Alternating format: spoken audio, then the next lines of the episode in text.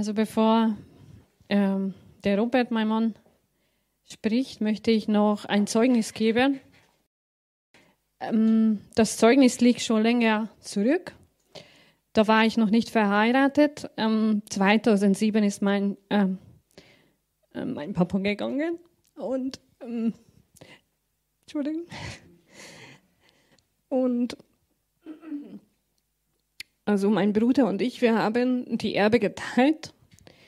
Mm. Und das ähm, Zeugnis ist, also ich habe meinen Bruder ausbezahlt praktisch, weil wir, wie wir das aus, aufgeteilt haben, da war das praktisch, äh, was ich bekommen habe, hatte mehr Wert. Und dadurch, äh, ich, kon ich konnte mit meinem Bruder mich einigen und äh, auf Raten, weil in der damaligen Situation, ich war schon in Deutschland, ähm, aber äh, mit Kredit hat es nicht funktioniert. Ähm, aber er ist darauf eingegangen, dass ich äh, auf Raten ihm diesen Betrag ähm, geben konnte. Und ähm, das war ungefähr so 4000 Euro, was bei meinem Gehalt damals ähm, eine sehr, sehr hohe Summe war. Und ähm, ja, ich habe hin und her gerechnet und ich habe immer jeden Monat eine Summe auf die Seite getan. Mm. Und ich habe gesehen, ja, das wird schon etwas dauern. Also das wird nicht ein Jahr, nicht zwei Jahre, sondern einfach längere Geschichte sein wird. Aber ich hatte wirklich 2009 auf meinem äh, Her na 2008 hatte ich auf meinem Herzen, weil 2007 ist mein Vater gegangen. Mm. Und Ende des Jahres 2008 hatte ich auf meinem Herzen, ja, ich weiß es nicht, wie es schneller gehen kann. Auf, auf natürliche Art und Weise geht es nicht. Weil ich kann nicht mehr machen, wie äh, einen bestimmten Betrag auf die, Seite, auf die Seite zu tun, auf die Seite zu legen. Ähm, aber du kannst es machen, dass es irgendwie möglich ist, dass ich halt einfach das schneller äh, meinem Bruder geben kann. Und, und ich weiß noch, da war ein Knackpunkt. Ähm, ich habe immer Zehnte gegeben, äh, schon davor auch, ähm, aber ich habe es nie irgendwie in Frage gestellt. Aber ich war in einem Gespräch mit Geschwistern, die, die haben gesagt, ah, weißt du, Zehnte, das ist halt Altes Testament. Und ja, wir haben nichts zu tun mit Abraham. Das stimmt ja alles nicht, habe ich gesagt, weil wir sind Nachkommen Abraham. Das steht ganz genau in der Bibel. Und es war noch vor dem, äh, also praktisch vor dem ersten Bund mit den Israeliten, äh, wo sie praktisch Zehnten gegeben haben. Also das war noch davor. Aber ich, dieses Gespräch hat auf jeden Fall ähm, das bewirkt, dass ich habe es wirklich ganz bewusst angefangen habe, in, im Schrift zu schauen, was sagt die Bibel darüber. Also persönlich äh, wollte ich darüber eine Überzeugung und nicht einfach nur was machen aus der Tradition. Und, äh, und ich habe wirklich gesagt, okay Herr, ich sehe das vom Schrift her. Ich habe null Ahnung, wie ich dann, äh, weil das war so ein Monat, dass ich viel Ausgaben hatte, aber ich wollte noch diese Summe für meinen Bruder auch auf die Seite tun. Und äh, ich habe gesagt, okay Herr, ich gebe die Zehnte, weil ich das sehe vom, vom Schrift her, dass es richtig ist, dass es dein Wille ist. Und ich habe null Ahnung, wie du das machst, aber äh, ich vertraue auf dich, dass, dass ich trotzdem in dem Monat über die Runden komme und keine weitere Schulden mache oder sowas. Und ähm, negative Sachen sind nicht von Gott, aber eine negative Situation hat Gott dazu benutzt, dass er verherrlicht wird. Ich war bei der Arbeit, mein Auto stand auf dem Parkplatz. Äh, ich habe noch nicht da mit der Arbeit angefangen. Dann kommt mein Kollege und sagt, oh Kathi, dein Auto wurde rangefahren. Äh, geh aufs, äh, aus, auf den Parkplatz und regle das. Und ich habe das dann gemacht. Äh, mit meinem Auto konnte ich weiterfahren. Also es war für mich keine schlimme Situation. Ich meine, da hinten äh, die Stoßstange hing, also der war in der Luft halbwegs und äh, bei der äh, bei der Lampe da hinten, das war halt gebrochen. Naja, okay, mit dem Auto kann man noch fahren. Äh, Hauptsache, na, das war schon in Deutschland. Aber es war noch, äh, noch möglich, mit dem Auto zu fahren. Also für mich war ja nicht schön. Aber auf jeden Fall, es wurde mit der Versicherung geregelt. Dann kam so ein Gutachter, hat das alles begutachtet. Ich habe nichts am Auto verändert. Es war einfach so, wie das war. Und ich glaube, über 2000 Euro. Also ich habe dann später diese Begutachtung bekommen. Und über 2000 Euro kam eine Summe raus, was ich bekommen habe. Also ich habe nicht äh, mit gebundener Werkstatt diese Reparatur gemacht, sondern bei meinem Mechaniker, den ich immer äh, hatte. Und dadurch, ich konnte die restliche Geld, was noch übrig war, für meinen Bruder das zu geben wegen der Erbe, das konnte ich ihm zurückgeben schon vorzeitig, also weil ich habe damals gesagt, wo ich gebetet habe, ein Jahr, in einem Jahr möchte ich schuldenfrei sein. Und das war noch ein halbes Jahr davor, dass ich die Summe schon in der Tasche hatte und meinem Bruder das geben konnte. Ich konnte mein Auto reparieren lassen und noch ein zusätzlicher Bonus war, sage ich mal so, das Auto hatte so Lackschaden. Das war einfach, dieser Lack war nicht mehr äh, gut. Das habe ich auch noch machen können aus dieser Summe. Also ich kann wirklich sagen, dass der Herr, also der Herr ist mehr als genug. Und wenn, wenn man wirklich an ihm vertraut und das macht, was er sagt, dann brauchen wir überhaupt gar keine Sorge machen. Und weil das für mich ein Riesensieg war, dann habe ich gesagt, Herr, okay, und das war 2010, ein Jahr noch her, und ich möchte nicht mehr alleinstehend sein. In einem Jahr in einem Jahr, weil das war unmöglich, dass mit dieser Erbe, dass es, äh, also von dem Natürlichen her, dass ich es zurückzahlen kann früher. Das war unmöglich. Und ich weiß, in einem Jahr bin ich in einem anderen Familienzustand. Und es war tatsächlich so. Ich weiß noch, ich habe einem Bekannten gesagt, ich habe damals den Robert noch nicht einmal gekannt, aber ich habe wirklich diese Zuversicht gehabt, in einem Jahr bin ich schon verheiratet. Ich weiß nicht, wie das geht, aber ich das wird so sein. Und ich habe noch meinem Bekannten das mit voller Zuversicht gesagt. Der war boff. Wie kannst du das sagen? Ja, kennst du jemanden? Na? Äh, äh, die in Frage kämen würde. Ja, na, nichts in Weite und Breite. Aber das wird so sein, weil es hatte ich in meinem Herzen. Und das war einfach wirklich dieses innere Zeugnis. Und ich glaube, das, ja, da hat unsere Geschichte losgegangen oder ist losgegangen. Also preis den Herr. Halleluja.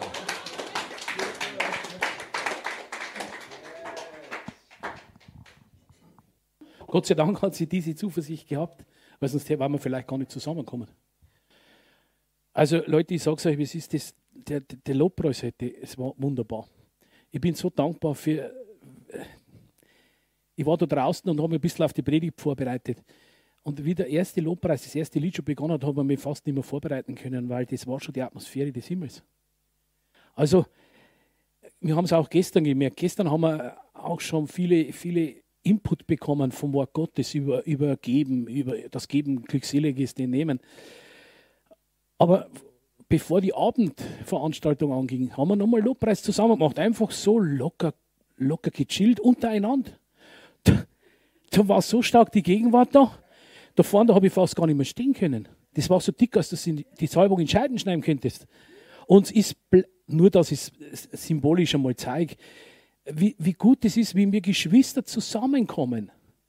Und ich glaube, das ist wirklich wichtig, dass wir manchmal so Konferenzen haben, weil dann holt man uns wieder frischen Input, wieder frisches Feuer.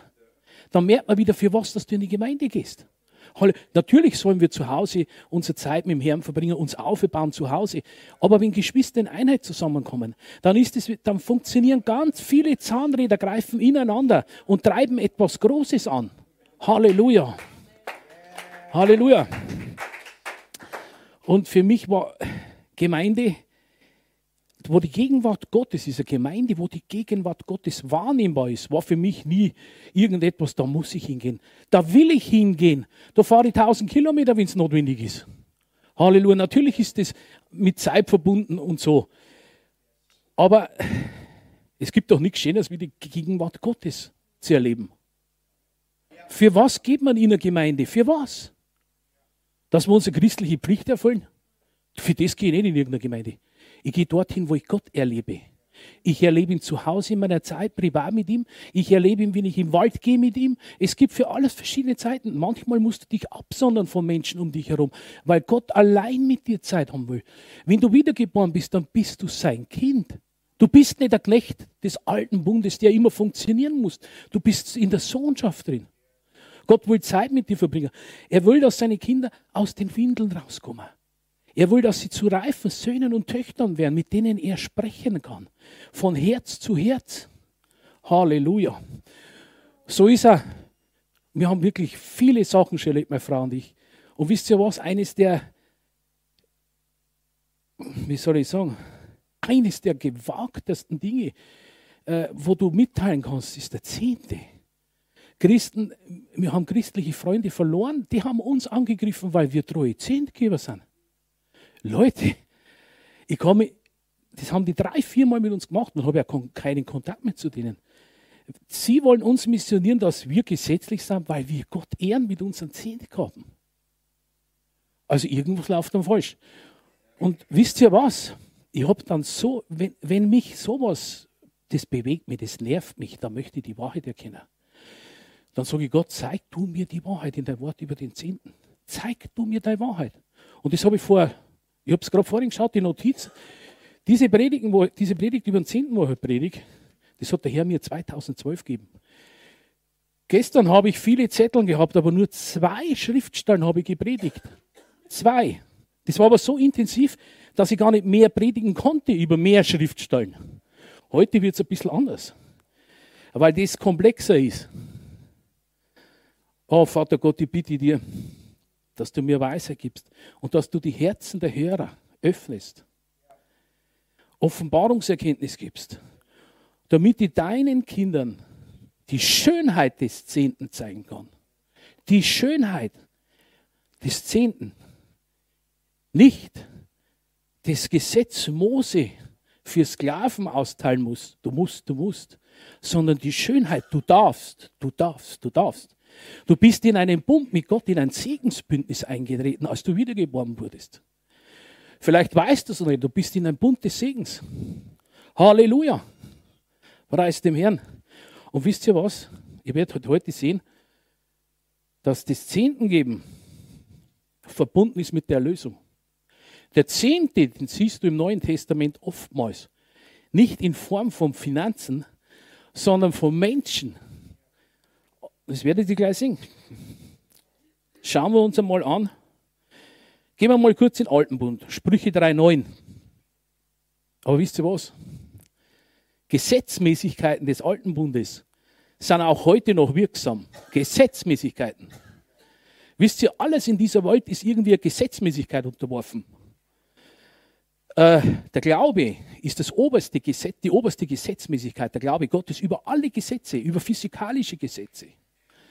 Warum konnte Jesus übers Wasser gehen? Jetzt sagt sie, ja, weil er der Sohn Gottes war. Er hat seine Göttlichkeit im Himmel lassen. Er hat gedient. Gott im Menschen.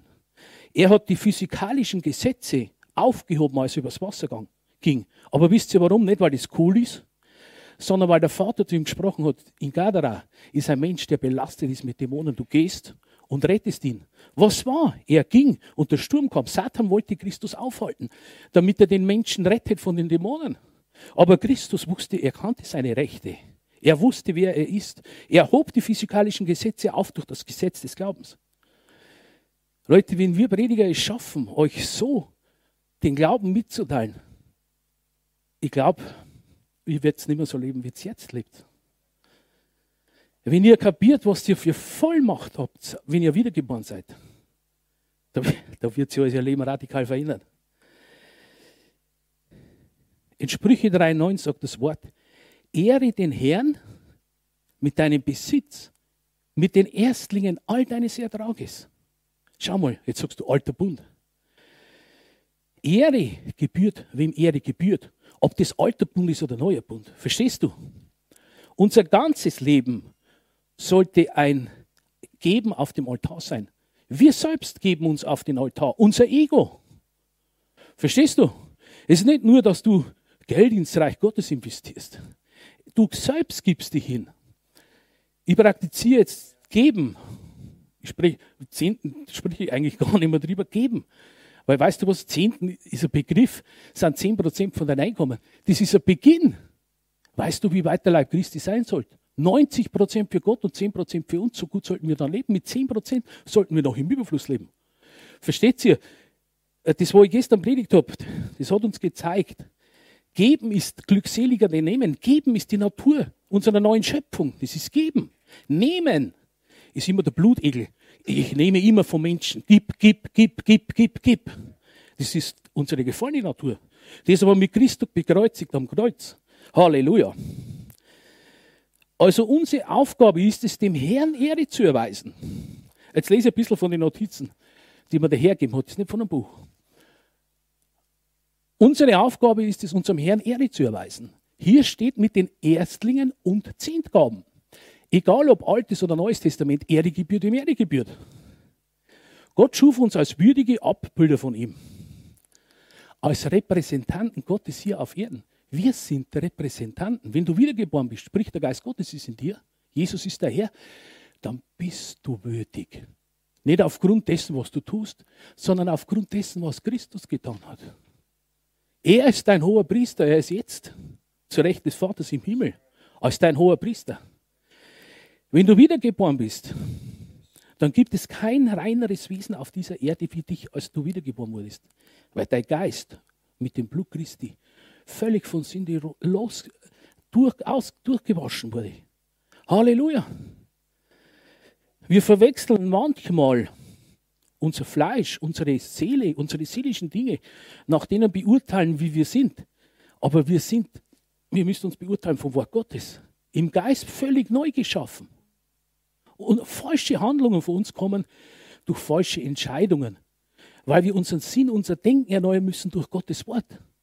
Schau mal, Gottes Wort sagt, geben. So hat Jesus gesagt, Gott in Christus hat gesprochen, geben ist glückseliger als nehmen.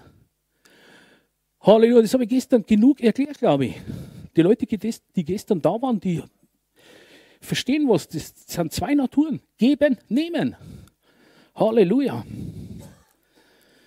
Also als seine Repräsentanten hier auf Erden müssen wir wachsen und lernen, Christus, dass der in uns Form und Gestalt gewinnt. Und das bedeutet, wir tun göttliche Dinge, die uns im Wort Gottes gezeigt werden. Halleluja. Ich hoffe, dass ich heute so weit komme, dass ich Skeptiker des Zehntens nicht mit der Schrift erschlagen muss, weil das nicht meine Art ist. Das ist nicht mein Auftrag. Ich will euch die Schönheit des Zehntgeben offenbaren. Ich bin glücklich, in einem Bund von Saat und Ernte mit Gott verbunden zu sein. Wisst ihr was? Ich war ein Leben lang ein Schuldenbeutel. Ich weiß, was es bedeutet. Eine, eine Einkunft hast du aus, deinem Arbeit, aus deiner Arbeit und einmal überziehst du dasselbe nochmal dein Konto. Also ich weiß, was es bedeutet, schlecht mit Geld umzugehen, kein Geld zu haben, Geld zu verprassen. Habe ich alles erlebt von der Picke auf. Ich komme aus Armut und jetzt haben wir einen sehr guten Lebensstandard. Aber das ist ja noch lange nicht, das ist noch lange nicht das Ende. Jetzt erleben wir einen guten Lebensstandard, aber das ist, Jetzt haben wir halt ein bisschen geschmeckt, die Güte Gottes. Ein bisschen. Und wisst ihr was? Wenn du dann weiterhin Wachstum haben willst in deinen Finanzen, gestern habe ich schon gesagt, dann wirst du gespannt wie ein Bogen. Dein Glaubensmaß wird gespannt. Ich weiß genau, der Herr zu mir gesprochen, jetzt, wir haben unser Haus verkauft, jetzt haben wir keine Belastungen mehr. Also wir haben, unsere Löhne bleiben ziemlich voll noch. Jetzt haben wir halt richtig schönes Netto vom Brutto. Dann hat der Herr zu mir gesagt, dann kannst du auch wieder mehr geben. Aber ich, nach den Jahrzehnten jetzt schon weiß ich, ich trachte nicht zuerst meinen Reich, sondern nach seinem Reich. Dann wird es mir auch gut gehen. Dann gebe ich halt jetzt noch mehr. Und Gott nimmt dich dann bei deinem Wort. Gestern im Lobpreis gab er mir deutlich eine Summe, die ich einer bestimmten Person geben soll. Aber die ist weitaus mehr, als ich vor einem Jahr noch gegeben konnte. Deutlich mehr. Und wisst ihr was? weil ich nicht verwalte. Nee, das Geld gehört nicht mir. Ich verwalte dies als Talent für Gott. Darum habe ich auch keine Angst. Die Summe gebe ich freudig, weil Gott mir was sagt, dass ich aus seiner Kasse nehmen soll und einer bestimmten Person geben soll, dann weiß ich, das wird mir kein Nachteil, sondern zu meinem Vorteil. Die Person wird es segnen und mich auch. Dann gibt mir Gott wieder mehr zum Verwalten. Dann wird meine Kasse noch dicker. Halleluja, nicht nur mein Bauch, sondern auch meine Goldkassette. Halleluja. Halleluja. Der Bauch wird kleiner, die Goldkassette größer. Halleluja. Also, geben ist ein Teil unserer neuen Natur. Gott gab sein Bestes, er gab Jesus. Stell dir vor, sein geliebter Sohn gab er in den Tod, in den Hades, in das Reich des Todes. Drei Tage, drei Nächte war der Schöpfer da unten in dem Reich des Hades, den Tod, des Todes. An unserer Stadt, weil er seine Menschheit wieder mit sich versöhnen wollte. Und das ging nur durch das Blut Jesu, durch das Opfer seines eigenen Sohnes. Also seht ihr, das ist die Natur Gottes. Geben nicht zurückhalten. Oh, was, stell dir vor, wenn Gott so denken würde, ja, was tue ich da, was tue ich, damit ich die Menschheit wieder gewinnen kann? Es kann kein höheres Wesen sprechen als Gott selbst. Also er, er hatte nur eine Wahl, er musste sein Bestes geben, um mehrere Söhne zu empfangen. Halleluja. Oh, Halleluja. Und so gehen wir jetzt einmal, also das, das wird jetzt tief, aber ich versuche es so einfach wie möglich mitzuteilen, weil ich eigentlich ein einfacher Mensch bin. Gehen wir mal in Lukas 15, 8.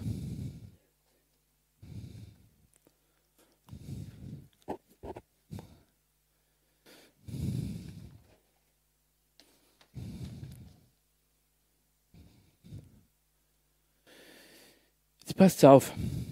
Der Herr hat mir vor ja, vor zwölf Jahren eine Offenbarung über die Zehnten gegeben. Wenn du, kennt sie einen Diamanten?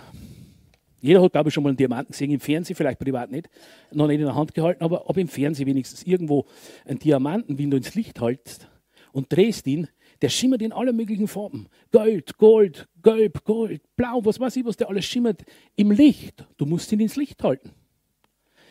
Und so ist das Wort Gottes. Schau mal, wenn du es ins Licht hältst, in sein Licht, das Wort Gottes, und drehst es, dann offenbart sich, er, er selbst offenbart sich in all seinen Facetten in seinem Wort. Er offenbart sich in all seinen Facetten. Schaut mal, gestern habe ich schon gesagt, das ist nicht nur die Bibel, das ist das Wort Gottes. Da drin ist es schwarze Tinte auf weißem Papier, aber es sind Samen der Glückseligkeit. Wenn du die in dein Herz ist, in dein Geist, dann verändert das dein ganzes Leben. Halleluja, Glory. Halleluja. Dieses Gleichnis in Lukas 15,8 ist hauptsächlich darum, dass Menschen gerettet werden. Das ist der größte Herzschlag Gottes, ist Menschen zu erretten, wieder mit sich zu vereinen. Das ist sein Herzschlag. Für das schlägt sein Herz. Halleluja. Schauen wir uns das an. Jetzt wirst du verschiedene Facetten sehen. Die erste Facette des Diamanten ist Errettung. Oder welche Frau, die zehn Drachmen hat, zehn Drachmen waren zehn Silberstücke. Silberstück steht für Erlösung, Silber. Die Farbe Silber steht für Erlösung. Welche Frau, die zehn Drachmen hat, sprich Erlösung, zündet nicht, wenn sie eine Drachme verliert, eine Lampe an und kehrt das Haus und sucht sorgfältig, bis sie findet. Und wenn sie gefunden hat, ruft sie die Freundin und Nachbarin zusammen, spricht, freut euch mit mir, denn ich habe die Drachme gefunden, die verloren hatte. So sage ich euch, ist Freude vor den Engel Gottes über einen Sünder, der Buße tut. Was heißt das Buße? Ein Sünder, ein Mensch, der entfremdet ist von Gott, kehrt um und geht zu Gott. Aber da gibt es nur einen Weg Christus. Es gibt keine zehn Wege zu Christus, nur einen zu Gott. Es gibt keine, nur einen Weg Christus. Aber schaut, das ist das Lukas-Evangelium, das war noch nicht neuer Bund. Jesus musste den neuen Bund erst erfüllen. Das, dieses, dieses Begebnis ist eine zukünftige Sicht, in der wir jetzt leben. Wir leben in der Lösung. Halleluja. Okay, jetzt haben wir mal grob an, angekratzt, um was es geht. Und jetzt schauen wir uns mal an. Eine Braut oder Frau in der Bibel bedeutet oftmals im Gleichnis die Gemeinde Christi. Braut. Halleluja, das können wir in Epheser 5, 27, Offenbarung 19, 7 sehen. Die Braut ist der Leib Christi. Und nun statt das Wort Frau setzen wir die Ortsgemeinde ein. Schaut mal her. Halleluja. Äh, Offenbarung, aber das braucht jetzt, vielleicht könnt ihr es bloß aufschreiben, die, äh, Offenbarung 19, 7 und 8. Statt das Wort Frau setzen wir das Wort Ortsgemeinde an. Jetzt passt auf. Jetzt, welche Frau die zehn Drachmen hat, welche Ortsgemeinde, welche Ortsgemeinde die zehn Drachmen hat,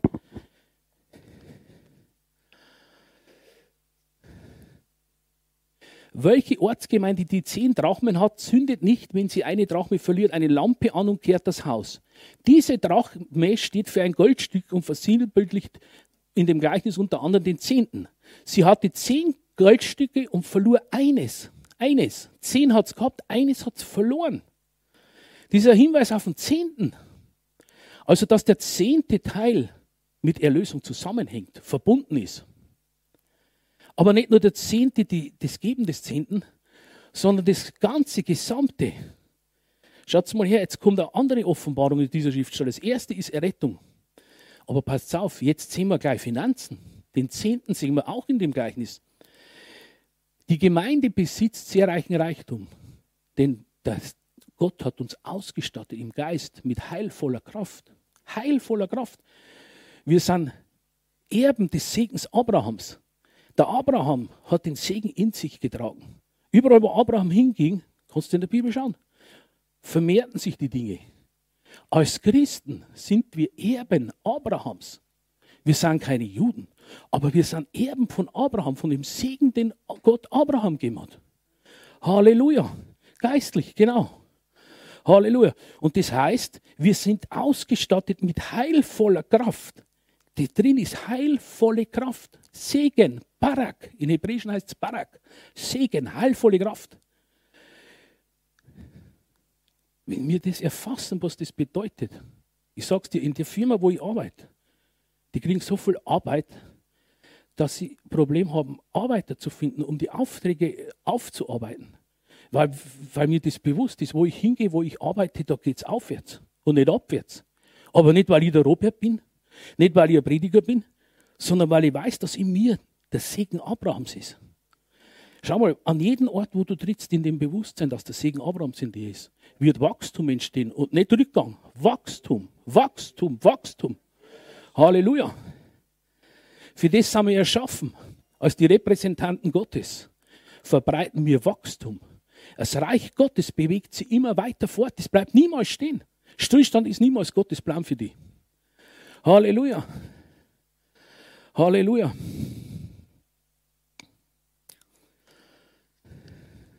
Also wir, wir sind voll mit dem Segen Gottes ausgestattet. Halleluja. Die Gemeinde besitzt sehr reichen Segen, aber ein sehr wichtiger Schatz ist ihr verloren gegangen. Ein sehr wichtiger Schatz ist der Gemeinde weltweit verloren gegangen. Die Offenbarung darüber, welches Vorrecht es ist, mit Gott im Bund des Zehnten zu sein. In einem Bund mit dem allmächtigen Gott. Abraham hat es gewusst, als ihm Melchisedek, der damalige hohe Priester, entgegenging. Abraham wusste, das ist ein höchster Gottes. Ein, ein, ein Rebbe. Die Bibel nennt es, das ist ein Sinnbild, dass Christus ihm eigentlich entgegengeht. Sinnbildlich. Sinn, sinnbildlich ging Christus Abraham entgegen. Und uns ist Christus auch entgegengekommen. Er fordert jeden von uns auf, Kinderlein, Kinderlein, wollt ihr mit mir in einem Bund sein? In einem Bündnis von Saat und Ernte? Wenn, oh, Gott spricht zu euch, wollt ihr in einen Bund von Saat und Ernte mit mir eintreten? Was ist das für Vorrecht? Oh, oh, wenn du die Dimension dieses Bündnisses verstehst, dann sage ich dir, dann wirst du was erleben. Halleluja. Halleluja.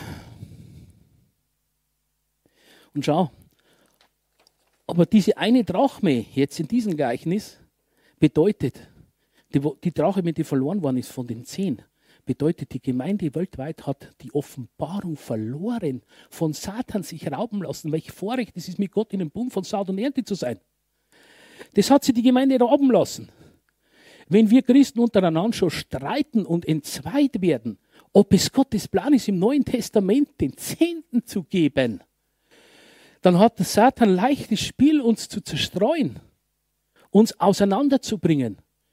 Halleluja. Schau mal, ich weiß, wo ich herkomme. Ich weiß, dass ich nichts gehabt habe. Das, was ich jetzt habe, ist schon gut, aber bei weitem noch nicht das Ende. Halleluja, aber ich weiß, wo es herkommt. Ich bin weder geschickt gewesen im Umgang mit Finanzen.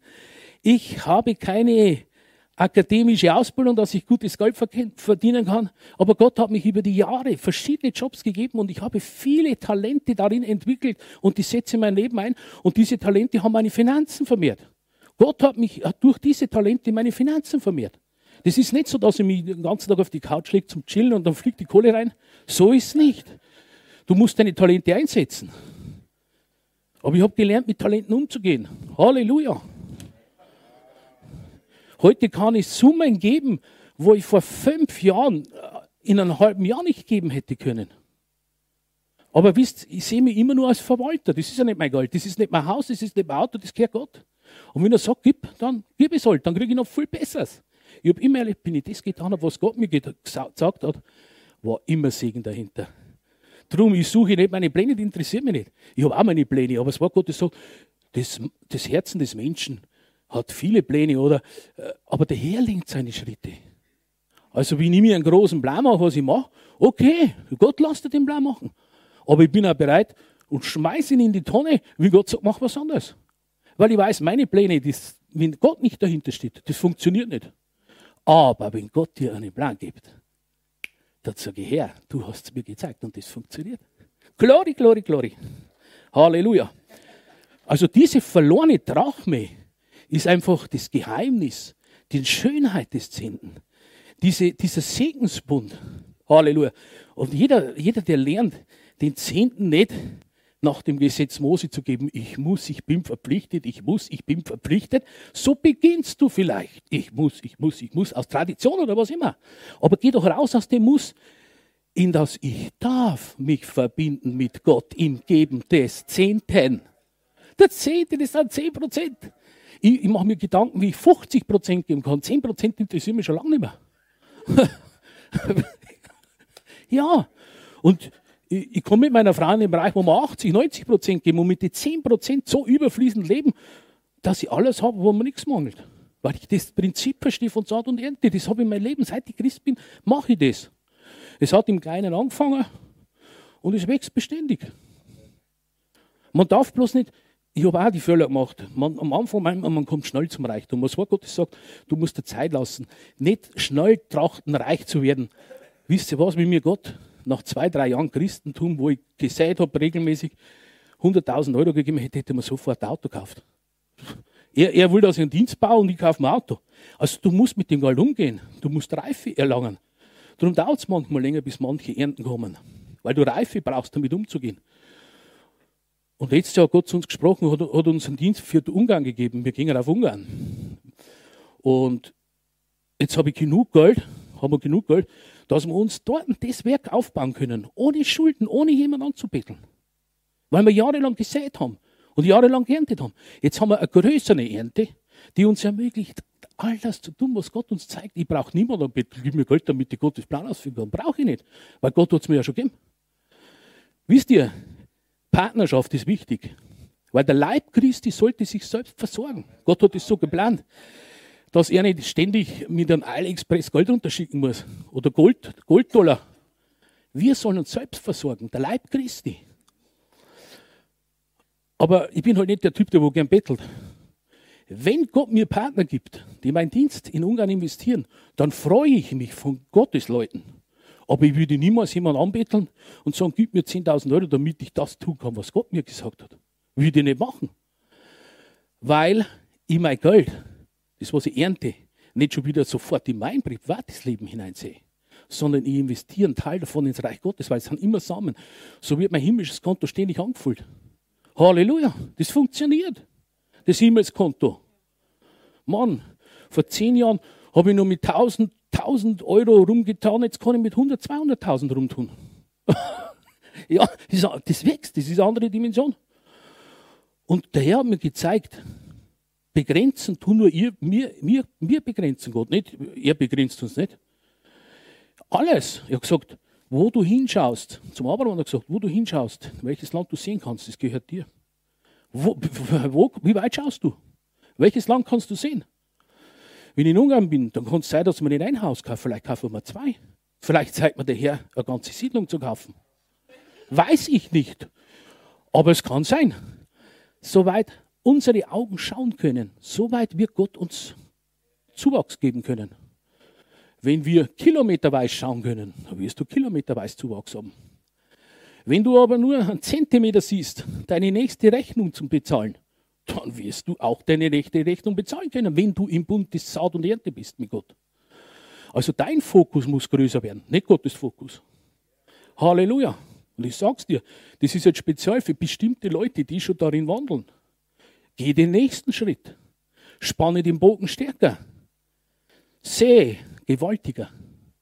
Und deine Ernten werden ertragreicher. Halleluja. Preis dem Herrn. Und wisst ihr, warum ich euch das so kühn predigen kann? Oder so, ohne, weil ich nicht von euch abhängig bin. Das ist gut.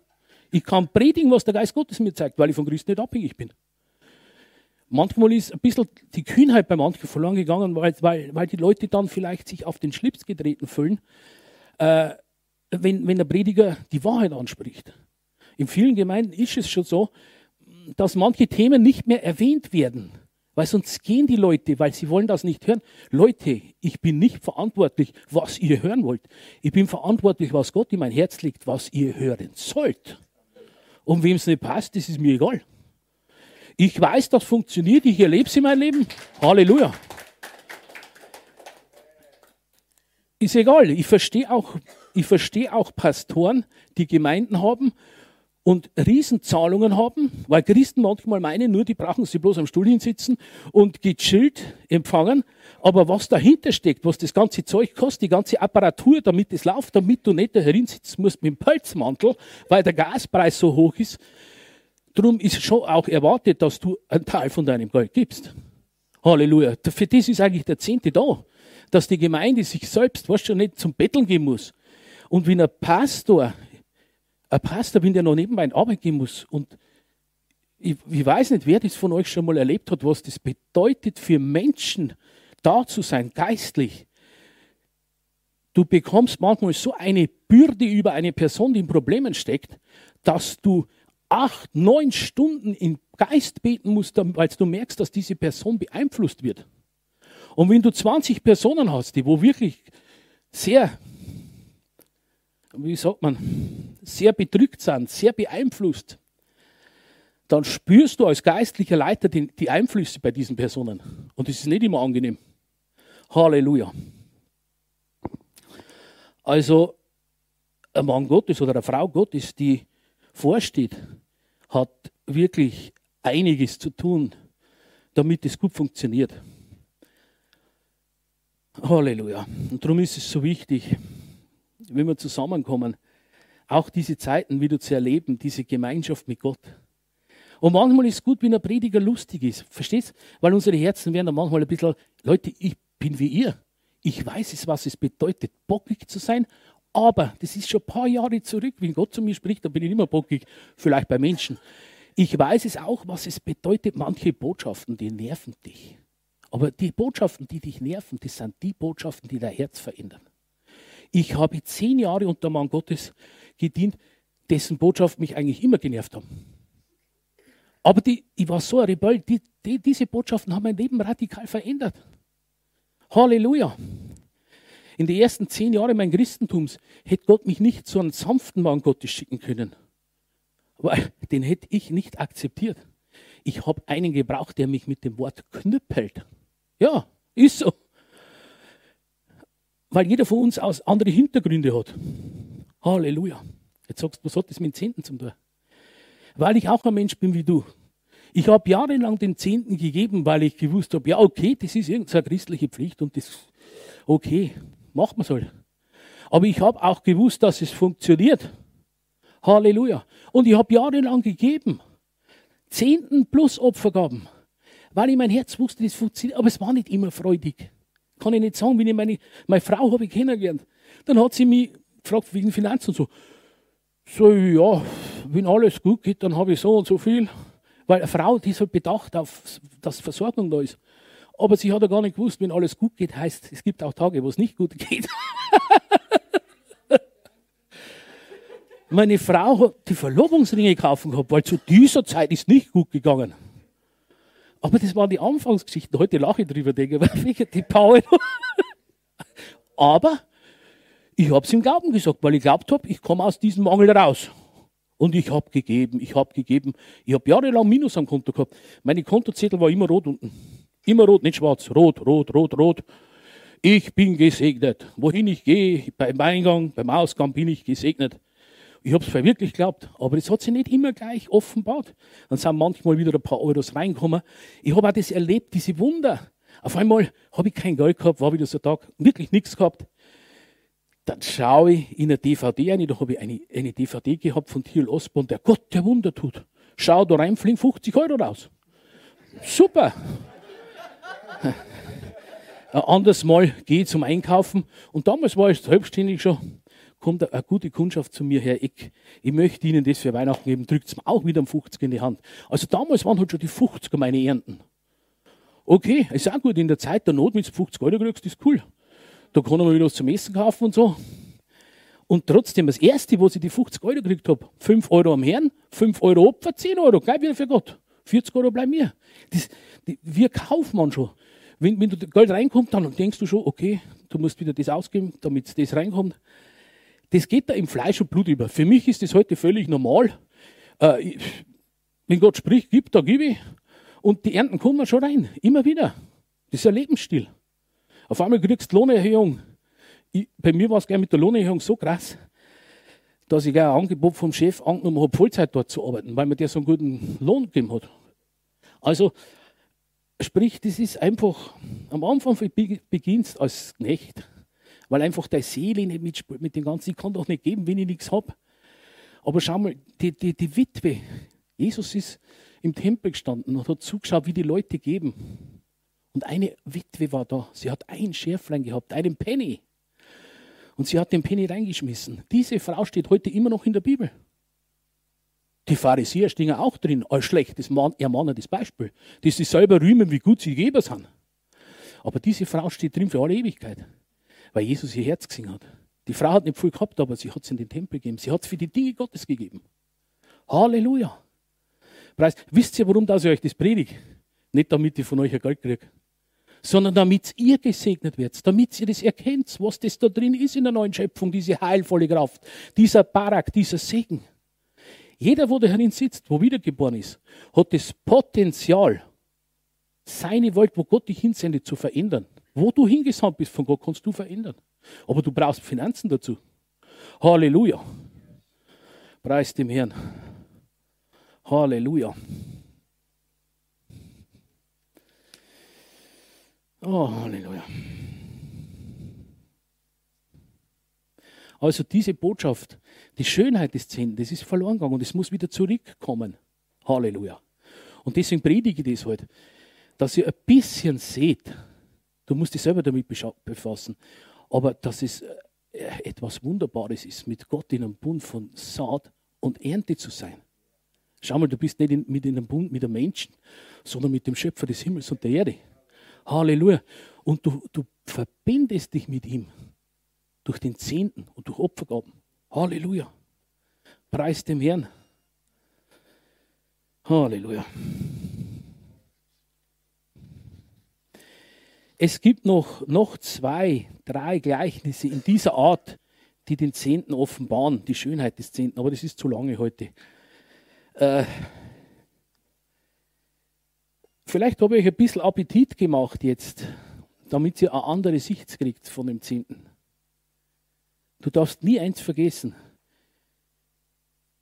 Gott will dich segnen, damit du für andere ein Segen bist. Verstehst du? Wie schlimm ist es, wenn du dein Leben auf den Altar Gottes gibst. Du gibst dich wirklich hin. Wenn Gott zu dir spricht, geh in deine Gemeinde, hilf mit zwei Stunden, weil da eine Renovierung stattfindet. Und du gerade vom Champions League Endspiel Bayern gegen Real Madrid steht, du wartest seit einem halben Jahr auf das Endspiel und Gott spricht zu dir eine Stunde vor dem Champions League Endspiel, geh in die Gemeinde, die putze die Toilette am Fenster.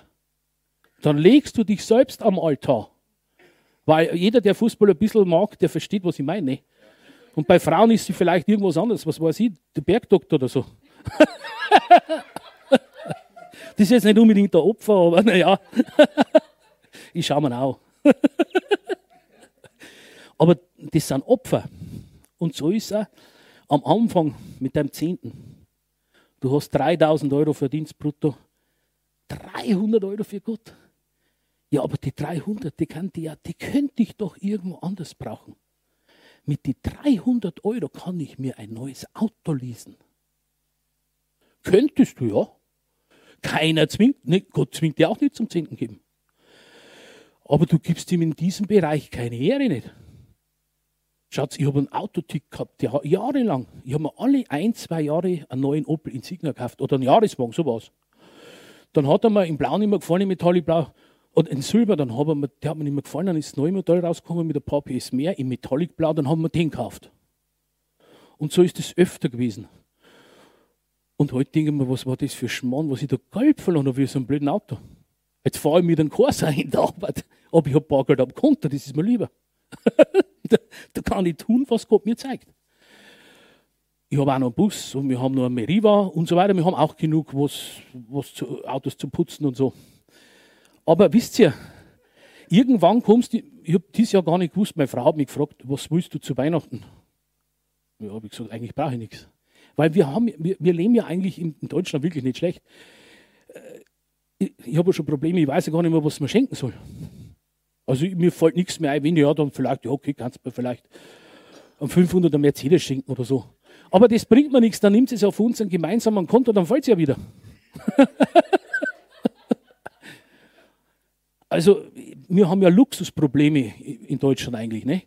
Aber ich verstehe, wie das ist, wenn du 3000 brutto verdienst und 3000 Gott gibst. Äh, 300. Und dann vielleicht noch 50 Euro Opfer drauf. Und so weiter. Ich kenne das alles, weil ich es selber erlebt habe. Aber ich weiß, dass das nur so funktioniert, dass deine Finanzen wachsen. Es funktioniert nicht, dass du einen besseren Job kriegst. Weil im Job bist du immer begrenzt. Irgendwie. Weil, schaut, ich bin ein Hilfsarbeiter, aber ich verdiene als Hilfsarbeiter schon so viel Geld, wie, wie manche Ärzte vielleicht äh, oder anfangen in einem Krankenhaus. Also, mir fällt meine Schulausbildung nicht, muss ich sagen. Wisst ihr warum? Weil ich einfach in einem Punkt mit Gott bin. Also, schau, das kannst du jetzt nicht zu Kindern sagen, du brauchst jetzt keine Schulausbildung oder gescheit so. Das ist nicht richtig. Aber ich kann es auch schaffen mit Gott, wenn meine Ausbildung nicht gut war. Weil meine Ausbildung ist ja bei ihm. Meine Bibelschule ist das tägliche Leben, wo Gott mich trainiert. Im Wort. Halleluja. Und das sind auch Herausforderungen. Natürlich sind es Herausforderungen. Es ist eine Herausforderung, wenn du ein halbes Jahr mit, mit einem Tennisarm kämpfst und der, der Schmerz will nicht gehen und du bekennst, mein Gott hat mich geheilt, durch seine Striemen bin ich geheilt und bekennst es immer wieder, bis dieser bescheuerte Schmerz aus deinem Arm geht. Ausdauer, Glaube und Ausdauer. Ohne Ausdauer wirst du in deinem Leben nichts erreichen. Ausdauer, Ausdauer kannst du sehen. Das ist eine Saat. Je mehr du Ausdauer säst, desto erfolgreicher wirst du in deinem Leben. Halleluja. Das Wort Geduld will ich nicht, weil das Herz ist so an Geduld. Du musst immer alles ertragen, du musst immer warten, warten, warten. Ausdauer ist kraftvoll. Es sind Zwillingsgeschwister. Glaube und Ausdauer und Liebe. Das ist die Familie des Glaubens. Das funktioniert nur zusammen. Ohne die Liebe Gottes funktioniert der Glaube Gottes nicht. Ohne Ausdauer wirst du keine Ergebnisse sehen. Halleluja. Wie lange habe ich gebraucht? Zehn Jahre, elf Jahre habe ich gewartet auf meine Frau. Und die haben, immer, haben sie mich mal vertröstet. Ja, der Herr schickt sie schon. Ja, der Herr schickt sie schon. Trachte zuerst nach dem Reich Gottes und seiner Gerechtigkeit. Ja, ich habe immer getrachtet, getrachtet. Meine Frau hat der Herr nicht geschickt zuerst nach die ersten zehn Jahre. Dann bin ich selber auf Abenteuerreise gegangen und habe gesucht. Dann habe ich Abenteuer erlebt mit christlichen Frauen. Aber nein, also ohne irgendwie äh, sexuell oder, oder so. Einfach nur, ich wollte die Frau finden, die Gott für mich hatte. Aber ich war brav, kein Händchen halten, nichts, wirklich brav. Aber ich musste halt suchen. Weil alles im Leben musst du irgendwie suchen. Wenn Gott dir sagt, du hast einen super Job für dich, dann musst du ihn auch suchen. Den schmeißt er dran vor die Haustür. Und so habe ich meine Frau gesucht. Dann habe ich Sachen erlebt mit verschiedenen christlichen Denominationen. Das wäre ein Buch wert. Aber ich habe die Frau nicht gefunden. Ich habe sie nicht gefunden. Und dann eines Tages bekam ich das innere Zeugnis. Jetzt kommt meine Frau. Das hat Gott mir dann gezeigt im Geist. Und dann wusste ich, jetzt ist die Zeit. Und dann hat es nicht mehr lange gedauert und dann drei, vier, fünf Wochen, dann habe ich meine Frau Kathi kennengelernt. Aber in einem Hauskreis, was war da das Wichtigste? Wir haben zusammengekommen, das war Gottes zu hören. Wir sind nicht auf einer christlichen Singlebörse gewesen, wo man 50 Frauen, 50 Männer, wer gefällt mir, wer gefällt mir nicht. Das ist ein totaler Schmarrn, das ist fleischlicher Wettbewerb. Ich muss, wisst ihr was, meine Frau und ich, wir sind vom Natürlichen total verschieden. Sie, eine Lehrerin, studiere, aber sehr praktische Frau. Und ich bin halt von der groberen Fraktion. Aber wisst ihr, wir harmonieren in Dingen, wo der Herr uns zusammen, in die Dinge, wo der Herr will, dass wir machen, funktionieren wir so gut, das ist uns manchmal gar nicht so bewusst, aber das bringt Segen. Weil wir beide gewartet haben, bis wir, bis wir zusammen, bis wir vom Herrn zusammengeführt waren. Halleluja. Und so ist es in allen Bereichen. Gott hat immer die besten Pläne für seine Kinder. Aber wir müssen lernen, darauf zu warten, ausdauernd zu sein, die Dinge im Glauben zu machen, ausdauernd. Halleluja, wenn du heute Probleme hast mit deinem Rücken oder mit deinen Kniescheiben, dann empfehle ich dir das Minibuch von Charles Capps, Gottes schöpferische Kraft für Heilung, dieses Wort, das lehre, das, das predige mir selber immer in meinen Geist hinein. Und da merkst du nach einer Zeit, wenn du das Wort sprichst, diese Verheißungen von Gesundheit, dann baut es in dir eine Salbung auf, eine Kraft. Und da merkst du, wie, wie, der, wie dein Körper immer mehr von dieser Kraft eingenommen wird. Halleluja. Aber das geht nicht von heute auf morgen. Es dauert eine Zeit, bis du dieses Wort in, die, in deinen Geist hineinbaust. Sprich, diese Salbung, diese heilende Kraft in das manifest wird in deinen Körper. Halleluja. Und so ist es mit allem. So ist es auch mit, mit Finanzen. Gib und es wird dir gegeben werden. Schau mal, gib, geben in der richtigen Gesinnung bringt immer ein Empfangen mit sich. Wenn du gibst, wirst du empfangen. Was du säst, wirst du ernten. Schau mal, äh, wie, äh, wenn du lachst, wenn, wenn manche Leute zum Lachen anfangen, dann plötzlich fängt die ganze Versammlung zum Lachen an. Das ist, wurde ein Lächeln gesät und viele Lächeln wurden geerntet. Halleluja. Wenn du Menschen aufbaust mit dem Wort Gottes, dann werden Menschen kommen, die dich aufbauen, wenn du in der Zeit der Not bist, wo du selber down bist. Halleluja. Wenn du Geduld, ausdauernd bist mit Menschen, dann werden Menschen in dein Leben kommen, die ausdauernd mit dir sind. Schau mal, unser Christentum ist oftmals von diesem, vom Selbstsucht bestimmt, von unserem Fleisch von unserer alten, gefallenen Natur. Ich, ich, ich. Ich brauche Aufmerksamkeit. Ich brauche Unterstützung meiner Geschwister. Ich, ich, ich. Solange das Ich in dein Leben groß ist, ist Jesus in dein Leben klein. Wenn das Ich in dein Leben klein wird, ist Jesus in dein Leben groß. Halleluja. Halleluja. Für viele von uns, jetzt kommt ein prophetisches Wort, für viele von uns ist es Zeit, aus der Knechtschaft herauszutreten in die wahre, in die wahre, in das wahre Leben der Sohnschaft. Sohnschaft. Halleluja. Verstehst du, im Leib Christi werden nicht nur Kleinkinder benötigt, nicht nur Kinder, sondern reife Christen, die anderen in ihren Lebensumständen begleiten können. Halleluja. Halleluja. Ja, das ist, eigentlich ist er, Finanzseminar. Aber ich predige einfach so, wie der Geist Gottes in mir fließt. Versteht ihr? Ich bin halt ein inspirierter Prediger. Ich bin halt nicht unbedingt einer, der wo immer noch Notizen predigt. Nur ab und zu. Aber ich habe eine prophetische Berufung. Und manchmal kommt dann ein ganz anderes Wort in eine andere Richtung, aber das trifft Menschen. Versteht ihr? Halleluja. Und ich sage euch was wie ich heute den Lobpreis wieder erlebt habe, bin ich zu 100% sicher, dass auch Deutschland Erweckung erleben wird. Auch Deutschland. Ich bin wegberufen von Deutschland, aber ich weiß, ich habe es heute wieder erlebt, Deutschland wird Erweckung erleben. Aber das wird kommen, so wie es Reverend Mark gesagt hat. Wenn wir zusammenkommen und aus uns, die Ströme aus uns selbst, aus der neuen Schöpfung, wenn die beginnen zu fließen, dann werden Zeichen und Wunder geschehen. Wenn Jesus im Mittelpunkt steht, ein Gottesdienst sollte immer Jesus im Mittelpunkt stehen. Der Geist Gottes wirkt immer dort, wo Jesus im Mittelpunkt steht. Und wo der Geist Gottes ist, ist Freiheit, Frieden und Freude. Halleluja. Genau. Preis dem Herrn. Halleluja. Halleluja. Halleluja, du bist super, Herr. Halleluja. Halleluja. Halleluja. Preis dem Herrn.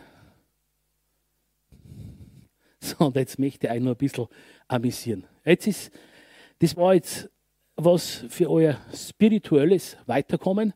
Jetzt kommt etwas Lustiges. Jetzt passt auf. Ich habe mich auf die Predigt vorbereitet da drin, habe meine Notizen gelesen, habe darüber nachgesonnen und dann zeigt mir der Herr etwas völlig entgegensetzt. Also nicht entgegensetzt, in einem ganz anderen Thema.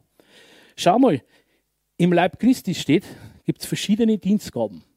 Es gibt etliche Aposteln. Es gibt etliche Propheten. Es gibt etliche Hirten. Es gibt etliche Evangelisten. Etliche Lehrer.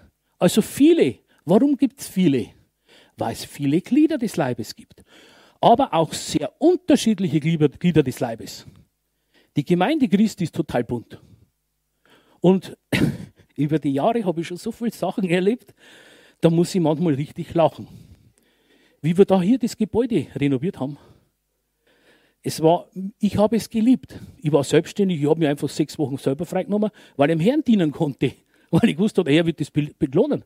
Mir war da meine Firma wurscht, ich war nie das, der super Geschäftsmann.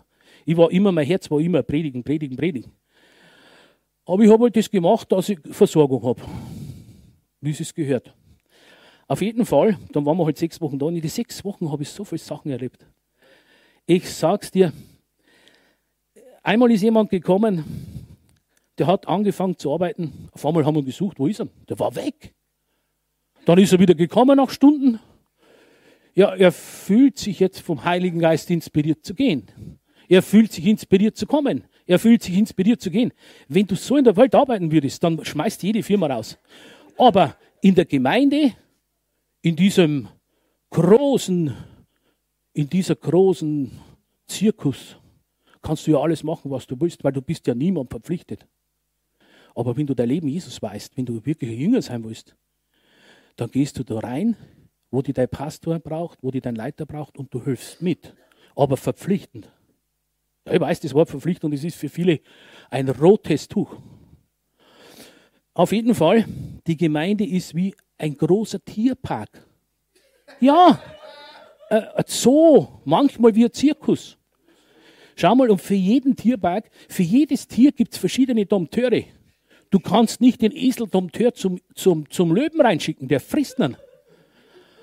Also, und dann siehst du in diesem großen Tierpark der Löwe, der König, er liegt dort mit seiner Mähne. Sein Weibchen rennt und bringt das Futter, er liegt dort und macht noch. Sein Weibchen bringt das Futter, nicht er. Er ist der King, der König, er liegt dort in der Sonne. Und das Weibchen rennt und bringt das Futter. Dann haben wir den Nasenbären. Nasenbären, solche Dinger drauf. Wisst ihr, wer der Nasenbär ist? Manchmal kommen Leute in die Gemeinde, die stecken überall ihre Nase rein. Was tut der? Was tut der? Und die, die Löcher werden immer größer. Und der Zinken wird immer größer. Weil sie überall die Nase hineinstecken. Das sind die Nasenbären der Gemeinde. Der Löwe, der König, das ist der Pastor. Oder der Leiter. Sein Weibchen jagt, um es fressen zu bringen. Passt auf, ich spreche aus persönlicher Erfahrung. Jede Gemeinde, die rund ist, ich sag's euch, wie es ist. Ein Pastor allein ohne Frau ist brandgefährlich, weil dann kommen die geistlichen Frauen. Ach, ich fühle mich von Herrn berufen, in diese Gemeinde zu kommen. Dabei wollen sie einen Pastor, weil er ledig ist. Das geben sie aber nicht zu. Das geben sie nicht zu. Weißt du, wann du gesegnet bist? Als Pastor, wenn du eine Frau an deiner Seite von Gott hast, dann flutscht das Ganze richtig. Ich war selber eine Art, ja, ich war ein Macho, ich kann sagen, wie es ist. Ich bin auf dem gestanden. Eine Frau muss dem Mann untertan sein. Am Anfang war ich so verheiratet, so habe ich über mein, zu meiner Frau gesprochen, du musst mir untertan sein. Heute muss ich drüber lachen. Wie ein kleiner Bub. Verstehst du? Ohne meine Frau bin ich nur 50 Prozent. Meine Frau hat so viele Bereiche im Leben übernommen. Und so ist, wenn du eine Gemeinde hast als Pastor, die Gemeinde funktioniert super, wenn die, die Ehe super funktioniert. Das ist ein Traum. Du bist in einer Familie. Ein Pastor ist eigentlich jemand wie ein Papa. Da gehst du hin, du fühlst dich wohl. Und zur, zur Pastorenfrau gehst du hin und schüttest ihr das Herz aus. Frauen vor allem. Weil eine Frau soll nicht zu mir hergehen und mir ihr Herz ausschütten. Weil da sind Themen drin, da kann ich als Mann, brauche ich da nicht rangehen. Verstehst du? Für das ist die Pastorenfrau da. Da gehst du hin und, und schüttest dir das Herz aus. Und zu, zum Löwen kommen halt die Männer. Mit Männerproblemchen. Darf ich Bayern anschauen in der Champions League? Ich bete drüber. also, auf jeden Fall. Jetzt haben wir Nasenbären. Dann gibt es die Dachse. Dachse sind gefährlich. Schaut recht süß aus, ein Dachs irgendwie. Schönes Tier. Aber weißt du was? Ein Dachs, der gräbt immer Höhlen. Höhlen. Überall gräbt er Höhlen. Und irgendwann stürzt oben das Fundament ein. Das sind die Leute, die kommen in Gemeinden und untergraben die Autorität des Pastors. Sie untergraben. Sie kommen, schleichen sich rein als getarnte Wölfe, wollen selber ihren Dienst repräsentieren oder, oder wie auch immer. Aber sie, sie, sie untergraben alles, bis das ganze Werk zusammenstürzt. Es sind Leute, die Zwietracht in die Gemeinden bringen. Zwietracht. Sie fangen so an. Hat es dir gefallen in der Gemeinde, Schwester? Ja, war schön, geil. Bloß das ist nicht biblisch. Und das ist nicht biblisch. Wenn es dir nicht passt in der Gemeinde, bevor du anfängst zum Graben, dann gehst du. Halleluja. Das ist der Dachs. Also ein Dachs, der alles untergräbt. Wenn der Domteur hinkommt und sieht, dass der Tunnel baut, dann packt er am Schwanz und zieht dann raus. Ah, ja, am, am Schweifel, ne? Zieht dann raus. Also so siehst du schon, wie, wie humorvoll Gott auch seine Gleichnisse gibt. Jesus hat vieles in Gleichnissen gesprochen. Und mir sagt er halt manchmal solche Witzfiguren. Aber das ist so in der Gemeinde. Um Themen anzusprechen, die nicht so angenehm sind, kann man es manchmal ein bisschen mit lustig, mit, mit, mit Witz verpacken. Aber es ist so. Halleluja. Also der Löwe ohne sein Weibchen ist zu wenig. Halleluja. Und ich fühle mich immer wieder wohl, wenn ich wohin komme, wo ich merke, dass Gott die erste Priorität ist. Halleluja. Nicht irgendwelche theologische Diskussionen, wer hat recht, wer hat nicht recht. Leute, es gibt Dinge, die verstehe ich gar nicht. Es gibt Dinge, die verstehe ich. Es gibt Dinge, wo ich mit anderen Predigern nicht übereinstimme. Aber trotzdem finde ich etwas, was ich übereinstimme. Früher habe ich auch danach gesucht, äh, mit, dass ich mit denen, denen Themen diskutiere, wo mir nicht bei den anderen Predigern gefallen. Heute diskutiere ich über das, was wir zusammen sehen. Halleluja. Und ich bin auch von dem Trieb weggekommen, ich muss für alles Recht haben. Ich bin doch nicht allmächtig, dass ich für alles Recht habe. Wisst ihr was? Ich bin im Wachstum wie jeder andere auch. Manche Dinge sehe ich schon, manche sehe ich nicht. Halleluja. Der Leib Christi funktioniert einfach so wie Zahnräder, die ineinander greifen. Und der Dienst der Hilfeleistung zum Beispiel sind lauter kleine Zahnräder. Kleine. Aber das große Zahnrad, die Vision, die Gott gegeben hat, die funktioniert nur, wenn die kleinen Zahnräder das große antreiben. Also im Leib Christi ist keiner schlechter wie der andere. Halleluja. Wenn ich mir das anschaue, es sitzen lauter Helden herin. Es sitzen lauter, seid ihr alle wiedergeboren? Ist Jesus euer Herr? Ja, was sagt halt was? Ist Jesus euer Herr? Nein. Kommt auch noch. Okay. Auf jeden Fall hast du das Potenzial in dir, dass du an den Ort, wo du bist, dass Gott diesen Ort verändert. Halleluja. Preis dem Herrn. Aber deswegen liebt dich Gott trotzdem, egal ob du ihn magst oder nicht. Er hat seinen Sohn schon für dich gegeben. Halleluja, es ist schon geschehen. Preis dem Herrn. Halleluja. Preis dem Herrn. Oh, dann höre ich auf jetzt. alles klar.